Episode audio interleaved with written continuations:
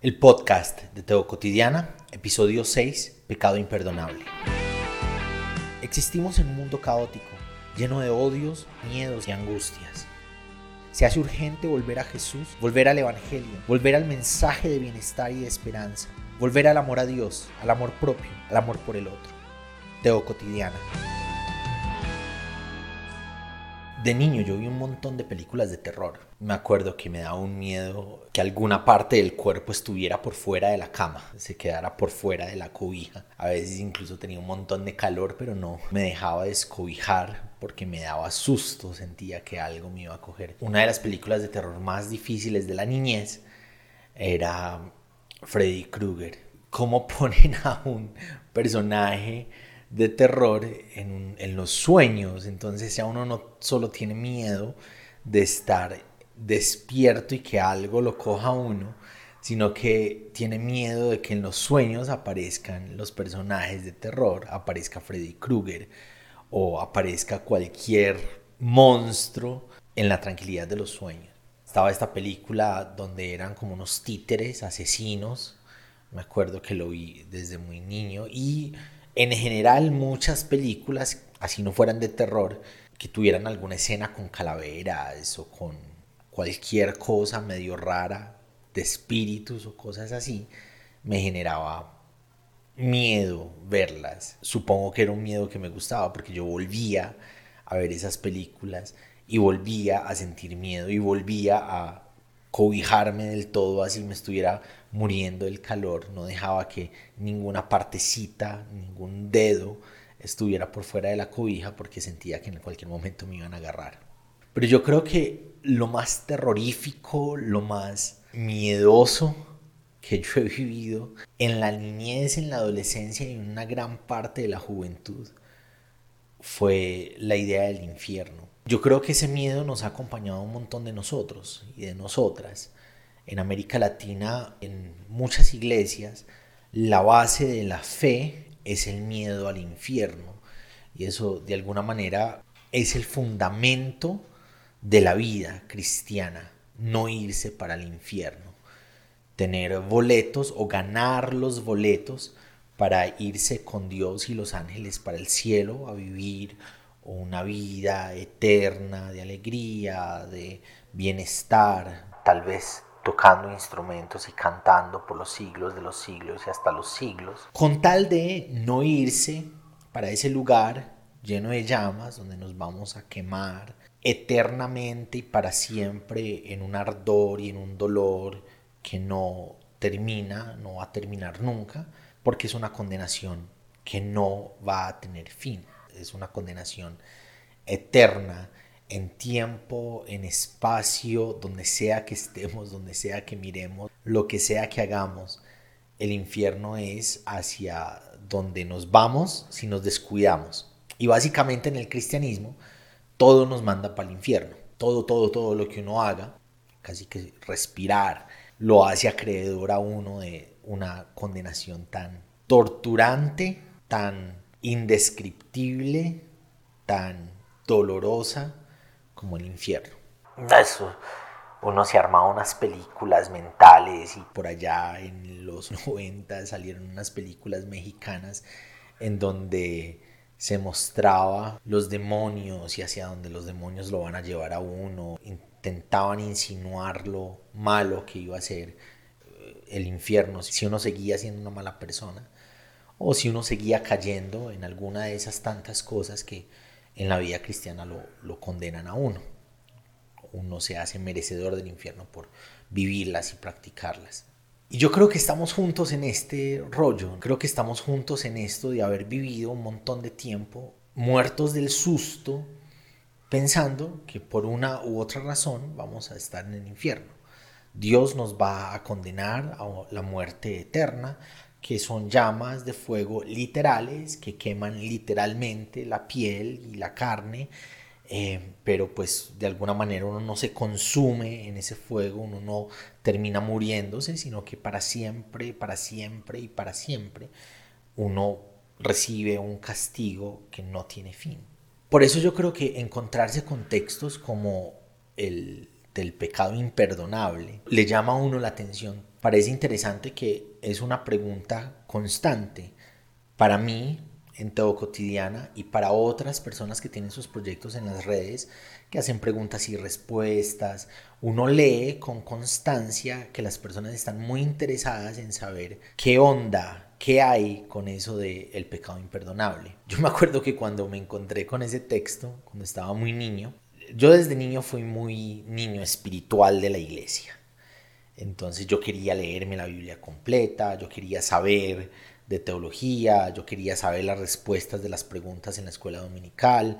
En la niñez, tenía como ocho años, yo me rehusaba a subir a la escuelita de los niños y me quedaba a escuchar los sermones de los grandes porque a mi parecer eso me generaba como más conocimiento y me hacía una persona más madura espiritualmente o algo así. Y en una de esas leídas de la Biblia completa, porque pues uno en algún momento tiene que leerse la Biblia completa, porque si no, no es un buen cristiano o algo así.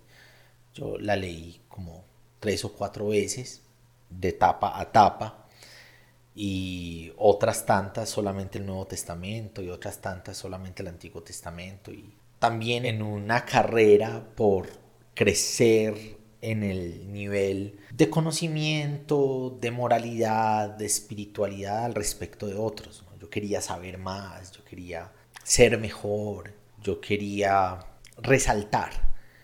Entonces una de las formas de resaltar era pues poder decir yo me leí la Biblia. Entonces me la leí y en, y en una de esas leídas me topé con ese texto del pecado imperdonable y fue muy difícil. Empecé como a pensar un montón, empecé como a reevaluarme un montón, como a interiorizar un montón, recordar cuando blasfemé contra el Espíritu Santo para saber si al fin iba a irme para el infierno o no, porque pues ese pecado no se perdona y como no se perdona, la consecuencia del pecado es irse para el infierno. Y creo que en tres o en cuatro ocasiones me dio un vacío interno porque me di cuenta que, ay, yo tal vez sí blasfemé contra el Espíritu Santo, tal vez sí me voy a ir para el infierno, tal vez no me voy a ganar el cielo. Ese es otro de los pilares del cristianismo en el que muchos de nosotros crecimos. Creemos que nuestros actos compran el tiquete para el cielo. Creemos que por ser buenas personas, buenos cristianos, por buscar con constancia santificarnos y cumplir todos los mandamientos que dice la Biblia, somos acreedores, nos merecemos, nos compramos el favor de Dios. Y bueno, hoy sé que no es así y esa discusión de la gracia es gigante. Creo que habrá un montón de tiempo para hablar sobre ese tema. El punto es que en algún momento, encontrando ese texto, me evalué y pensé que, ah carajo, no, no voy a ir al cielo, voy a ir al infierno porque blasfemé contra el Espíritu Santo. No recuerdo que habría dicho, que habría pensado en algún momento, pero pues me iba a ir para el infierno porque ese pecado no tiene perdón. Hace un par de años alguien me escribió al interno para hablar sobre ese texto, me estaba contando que tenía un amigo que era satanista y estaba muy preocupado porque en los caminos de Dios se dio cuenta que había un pecado que era imperdonable y era blasfemar contra el Espíritu Santo y pues siendo satanista había dicho un montón de cosas en contra de Dios, en contra del Espíritu Santo, en contra de Jesús, en contra del Evangelio, en contra de los cristianos, que en su forma de ver el mundo, en su forma de entender en ese momento, pues eso tiene que ser blasfemia contra el Espíritu Santo. Pensó lo mismo que yo cuando me encontré con ese texto. Al fin, así sea el mejor cristiano del mundo, me voy a ir para el infierno. Y entonces me devolví para ese texto. Quería dar una respuesta coherente, objetiva, entonces me fui al texto, estudié el texto y lo que entendí, lo que leí eh, es algo que nunca antes había entendido de esa manera. En el contexto hay una serie de transgresiones que Jesús y sus discípulos se están permitiendo. Lo primero es que tienen hambre, Jesús y sus discípulos, y el día de reposo toman espigas para comer. Los fariseos con quienes constantemente Jesús y el movimiento de Jesús tienen una fricción muy marcada, le preguntan a Jesús si es legal tomar espigas el día de reposo se supone que no deberían estar haciéndolo. Jesús les recuerda una anécdota por allá escrita sobre el rey David y sobre sus siervos un día que tuvieron hambre y entraron a tomar del pan consagrado, un pan que no deberían haber comido, pero pues tenían hambre y se lo comieron y pues no pasó gran cosa. El énfasis de Jesús en ese texto es, ustedes no entienden de lo que se habla cuando en los profetas Dios dice, yo lo que quiero es misericordia y no sacrificio. Es decir, el amor por el otro, el servicio al otro, la compasión por las necesidades de las personas, en ese punto específico tener hambre, está por encima de los rituales, del sacrificio, de la rigidez de la ley o la rigidez del cumplimiento de la ley. Sale de ahí, termina esa discusión y se van para la sinagoga. Allá encuentra a alguien que está enfermo, la mano seca, y lo sana. Y en el constante intento que tenían los fariseos por acusar a Jesús, por corcharlo, por encontrar algo en lo que él estuviera mal, o buscarle la caída, buscar que dijera algo que no era coherente con lo que ellos creían como judíos, le preguntan otra vez, ¿es, legal sanar en el día de reposo? Jesús les contesta con una imagen de la cotidianidad, una imagen del día a día. Uno de ustedes tiene un rebaño y alguna de sus ovejas se cae en un hoyo. Por ser día de reposo, ustedes dejarían de recoger la oveja en el hoyo. Hay que salvar una oveja, hay que salvar una persona. Y de nuevo la enseñanza es que las personas, acudir a la necesidad de las personas, responder en ayuda a las personas está por encima de la rigidez de la ley, de la rigidez del cumplimiento de la ley, está por encima de los rituales, está por encima de la tradición y está por encima de los sacrificios. Y eso no le gusta a los fariseos. Entonces dice el texto que empezaron a confabular, empezaron a conspirar en contra de Jesús para encontrarle la caída, para ver al fin cuándo iban a lograr que dijera o hiciera algo que estuviera en contra de Dios, de las creencias, de la Torá, de la gente. Jesús sigue su camino, las personas lo siguen, al parecer ese es un elemento importante en los celos y en la fricción que hay entre Jesús y los fariseos, de acuerdo al Evangelio, las personas reconocen en Jesús a un maestro, reconocen en Jesús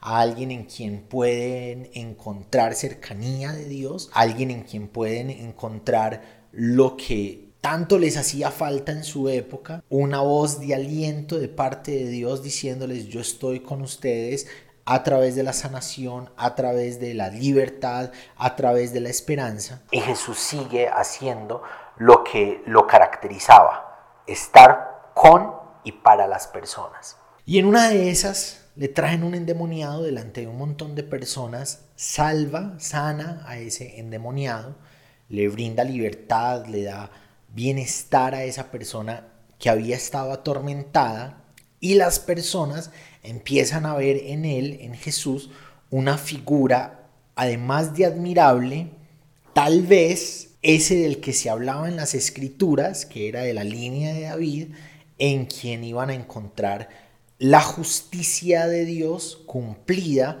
esa justicia que había sido prometida a través de los profetas en contra de los malos gobiernos y en favor de un reinado justo de bienestar, de alegría, de banquete, de fiesta y sobre todo de amor, de cercanía de Dios, empiezan a ver en él tal vez al hijo de David en quien se va a cumplir las promesas de que Dios iba a establecer un reinado de bienestar. Y eso no le gusta a los fariseos. Entonces los fariseos llegan y escuchan eso y se hacen lugar en la multitud y dicen todo lo contrario. Dicen, este echa demonios en nombre de Belcebú. Este echa fuera demonios en nombre de un Dios falso, un Dios que no es verdadero, un Dios que no es el Dios judío. Y en la mentalidad judía, cualquier Dios que no sea el Dios de ellos es un contrario, es un satán. Entonces básicamente los fariseos estaban diciendo que Jesús era un enviado de el contrario. Jesús hacía lo que hacía no bajo el bienestar del Dios judío, el Dios en el que esperaban los judíos, sino bajo la maldición de los dioses falsos. Y Jesús les contesta diciéndoles básicamente ustedes están siendo incoherentes, ustedes no saben de lo que están hablando, cómo va a prosperar un reino que se establece en contra de sí mismo, ustedes no están usando el cerebro para pensar en este momento básicamente lo que Jesús les está diciendo. Y es ahí contra los fariseos que lo vienen cuestionando, contra los fariseos que vienen conspirando en su contra, los fariseos que son intérpretes oficiales de la ley de Dios, policías de que el pueblo esté cumpliendo la práctica de los rituales y de las leyes, esos que estaban en contra de lo que Jesús enseñaba y hacía, es a ellos a quienes les dice Jesús, porque ellos sugieren que Jesús no está actuando a partir del Dios que quiere traer bienestar al pueblo, sino a partir de los dioses falsos que traen maldición al pueblo. Una de las ideas de los fariseos es que como las personas se alejaron de la Torah, por eso estaba pasando todo lo malo que estaba ocurriendo en medio del contexto social, político, religioso, y para ellos la forma de que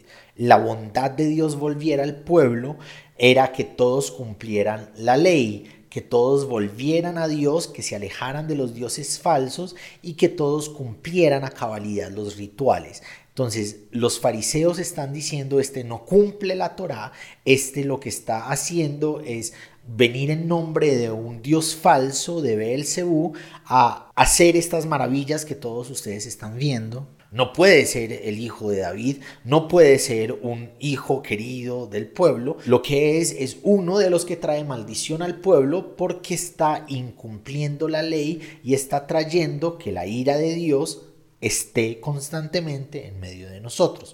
Porque no está adorando a nuestro Dios, porque está adorando a Beelzebú, porque actúa en nombre de Beelzebú. Y es a ellos a los que confronta y les dice Toda blasfemia les es perdonada contra el Hijo del Hombre, contra el Padre, pero ninguna blasfemia contra el Espíritu Santo. Yo suelo llamar al Espíritu Santo la vida de Dios. Espíritu viene del griego neuma. Neuma es aire en movimiento, es respiración, es el hecho de que algo está vivo. Entonces, la vida de Dios es su espíritu, es su aliento, es su existencia, es su motivación, es su carácter, es lo que Dios quiere y hace. Eso es el espíritu de Dios. Entonces al cuestionar las acciones de Jesús que vienen de parte de Dios, a favor de las personas, a favor del bienestar que necesitan las personas, a favor de la sanidad que necesitan las personas, ellos están cuestionando la vida de Dios que actúa y ocurre a través de y en Jesús. Por medio de las sanaciones, por medio de las liberaciones, los exorcismos, por medio de poner por encima el hambre que el día de reposo, por medio de poner por encima la necesidad de sanación, que el día de reposo, por medio de traer liberación a esta persona que le llevaron que estaba endemoniada. Y es ahí donde se menciona el pecado imperdonable. No es una amenaza contra todo el mundo por todo lo que hagan.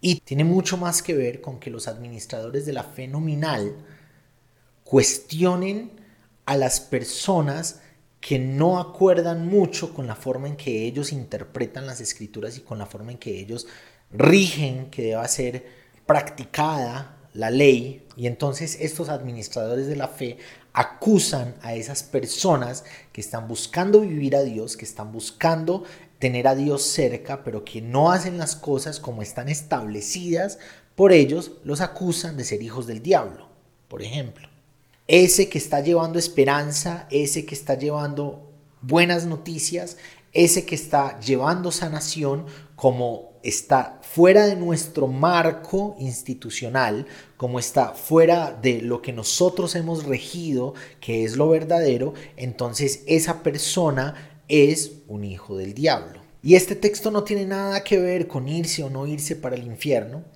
con tener o no tener tiquete para irse para el cielo, tiene que ver específicamente con esa acusación que hacen los fariseos en contra de Jesús cuando está obrando el reino de Dios y la vida de Dios a través de lo que está haciendo. Y lo están señalando de que lo que hace, lo que vive, lo que expresa, lo que es, es contrario al reino de Dios que están reconociendo los que lo siguen.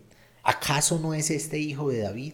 Traigamos eso un poquito a nuestras vidas cotidianas en nuestras institucionalidades eclesiales. Hay un marco específico que está regido por los pastores y los líderes de esas iglesias. Hay personas que no necesariamente cuadran con esos marcos. Sin embargo, el Espíritu de Dios, la vida de Dios, que es multiforme, ocurre en la vida de personas que están por fuera de los marcos de esa institucionalidad. Y los líderes de esa institucionalidad lo señalan y empiezan a decir, ese es hijo del diablo.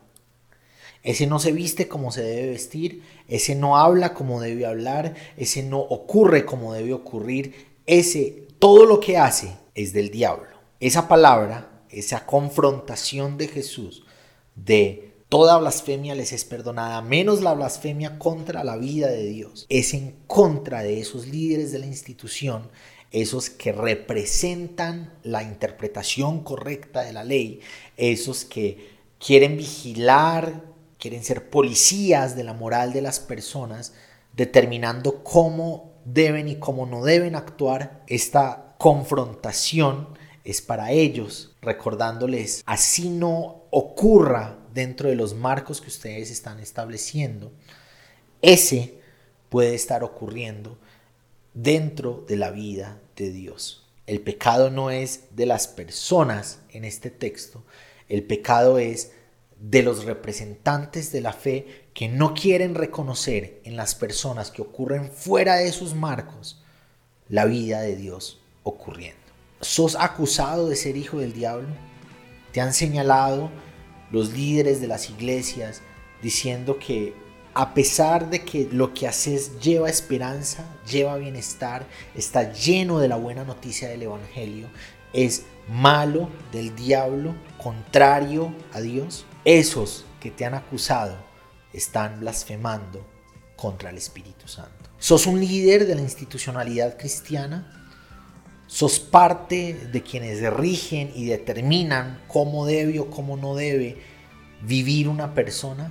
Sos de los que señalan y dicen, este no es hijo de Dios, sino hijo del diablo. El Evangelio, la escritura, te llama, te confronta y te invita a reconocer en otros que no están dentro de tus marcos la vida de Dios ocurriendo. Gracias por acompañarnos hoy en el podcast de Teo Cotidiana. Te espero para que reflexionemos juntos en el nuevo episodio.